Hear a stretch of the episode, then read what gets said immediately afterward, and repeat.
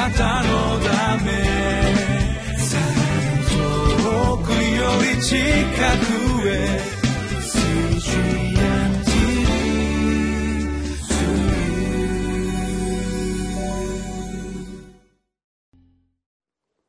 皆さんこんにちは。ミッションエイドクリスチャンフェローシップの牧師関根和夫です。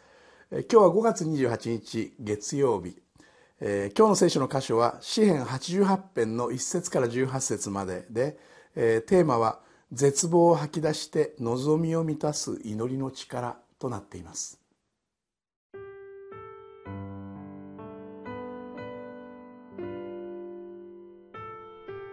詩編88編1節から18節。主、私の救いの神、私は昼は叫び、夜はあなたの見前にいます。私の祈りがあなたの見前に届きますように。どうかあなたの耳を私の叫びに傾けてください。私の魂は悩みに満ち、私の命は読みに触れていますから。私は穴に下る者と共に数えられ、力のないもののようになっています。死人の中でも見放され、墓の中に横たわる殺された者ののようになっています。あなたは彼らをもはや覚えてはおられません。彼らはあなたの御手から断ち切られています。あなたは私を最も深い穴に置いておられます。そこは暗いところ、深い淵です。あなたの激しい憤りが私の上にとどまり、あなたのすべての波で、あなたは私を悩ましておられます。セラ。あなたは私の親友を私から遠ざけ、私を彼らの意味嫌うものとされました。私は閉じ込められて、出ていくことができません。私の目は悩みによって衰えています。主よ、私は日ごとにあなたを呼び求めています。あなたに向かって私の両手を差し伸ばしています。あなたは死人のために苦しい技を行われるでしょうか亡霊が起き上がってあなたを褒めたたえるでしょうかセラあなたの恵みが墓の中で述べられましょうかあなたの真実が滅びの中で、あなたの苦しい技が闇の中で知られるでしょうかあなたの義が暴虐の地で。しかし、主よ、この私はあなたに叫んでいます。朝明けに私の祈りはあなたのところに届きます。主よ、なぜ私の魂を拒み、私に御顔を隠されるのですか？私は若い頃から悩み、そして死に瀕しています。私はあなたの恐ろしさに耐えてきて、心が乱れています。あなたの燃える怒りが私の上を越え、あなたからの恐怖が私を滅ぼし尽くしました。これらが日夜大水のように私を囲み、私を全く取り巻いてしまいました。あなたは私から愛する者や友を遠ざけてしまわれました。私の知人たちは暗いところにいます。詩篇の第88編この言葉を読んでの感想ですけれども暗いよな辛いよなというのがこの詩篇の感想ですね。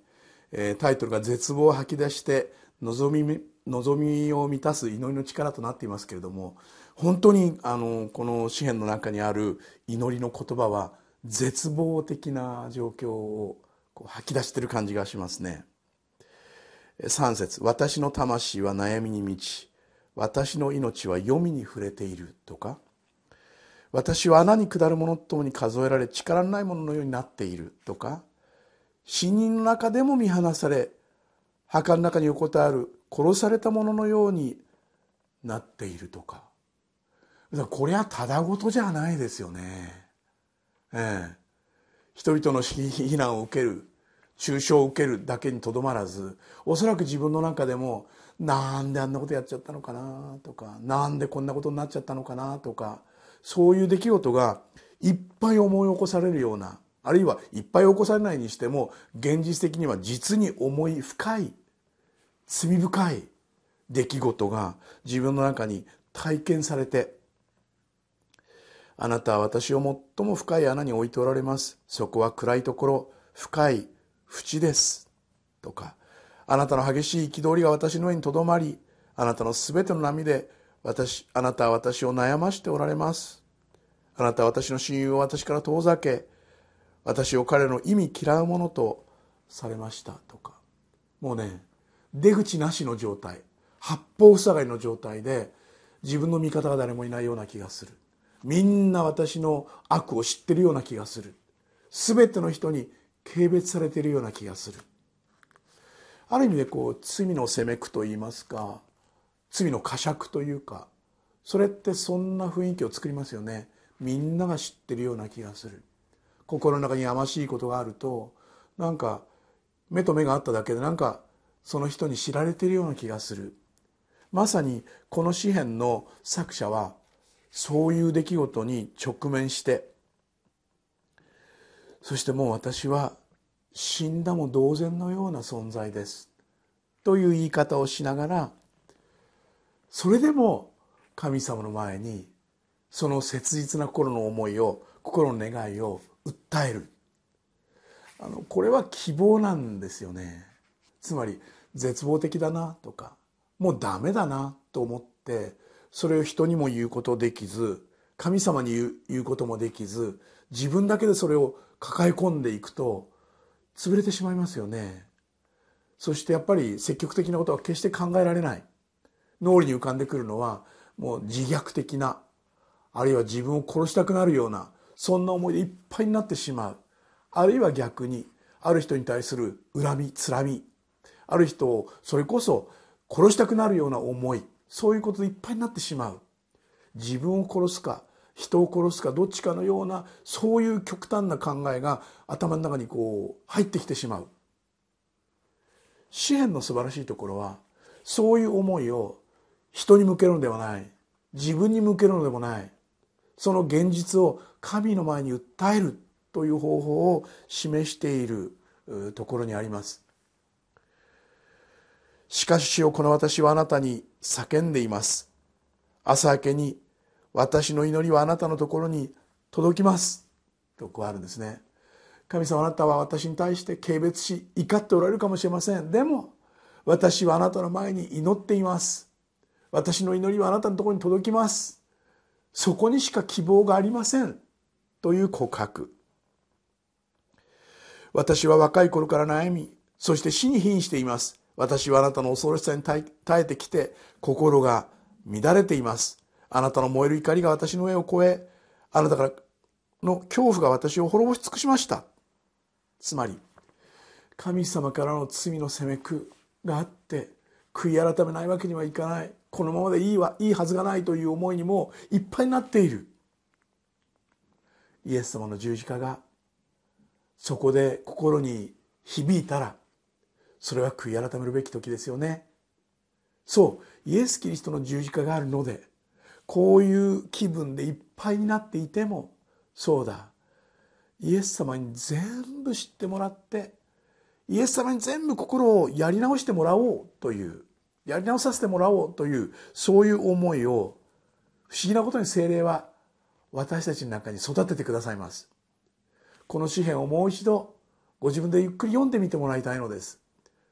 ここまで深刻な出来事を思い当たるということはないとしても今のままじゃ良くないよなという思いがあるとしたらぜひこの詩をもう一度自分で読んでみていただけませんか。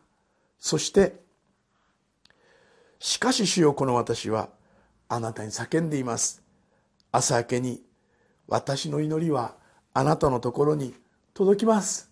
主よ憐れんでください。死んだも同然の私。いや殺されても同然の私かもしれないけれどもこんな私でもイエス・キリストにあって許しイエス・キリストと一緒に生きることができますようにと新しい希望を持って生きることができますようにと祈ってみたらどうでしょう。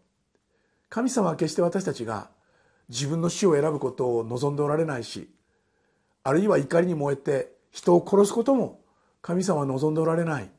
いや死にたいような思いが時々湧いてくることもあるでしょう。辛くて辛くてもう生きててもいいことなんか何も起こらないと思い込んでしまいたいこともあるでしょう。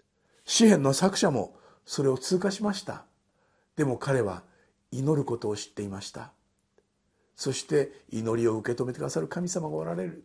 そう。相変わらず辛いところを通過するかもしれません。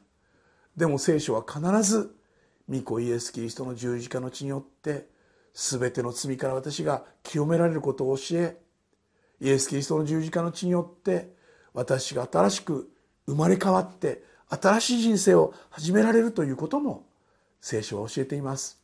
ぜひ希望を捨てずに主よこんなに辛い状況に私はいるのです。もう死んだも同然です。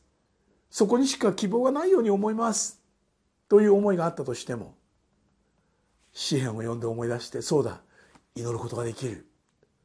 神様から希望をもらうことができると信じてほしいのです。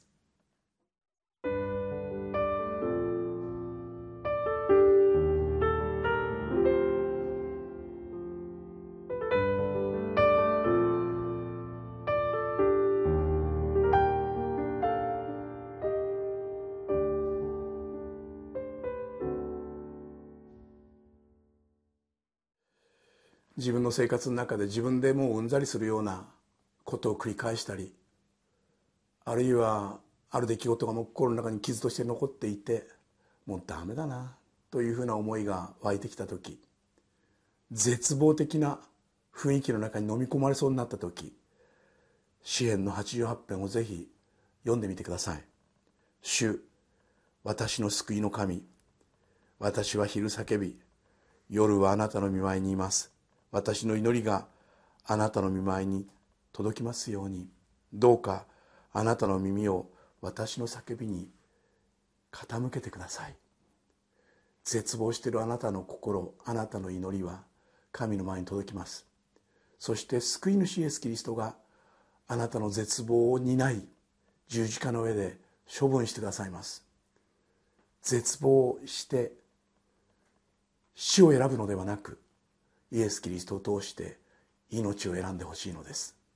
一言祈りましょう。イエス様どうぞ私たちがどんなに絶望していても死を選ぶのではなく主イエス・キリストを通してもたらされる新しい命新しい希望を求めることができるように思い返してイエス様に祈れるようにしてください。主イエス・キリストの皆によってお祈りします。アーメン。なたのため。遠くより近く。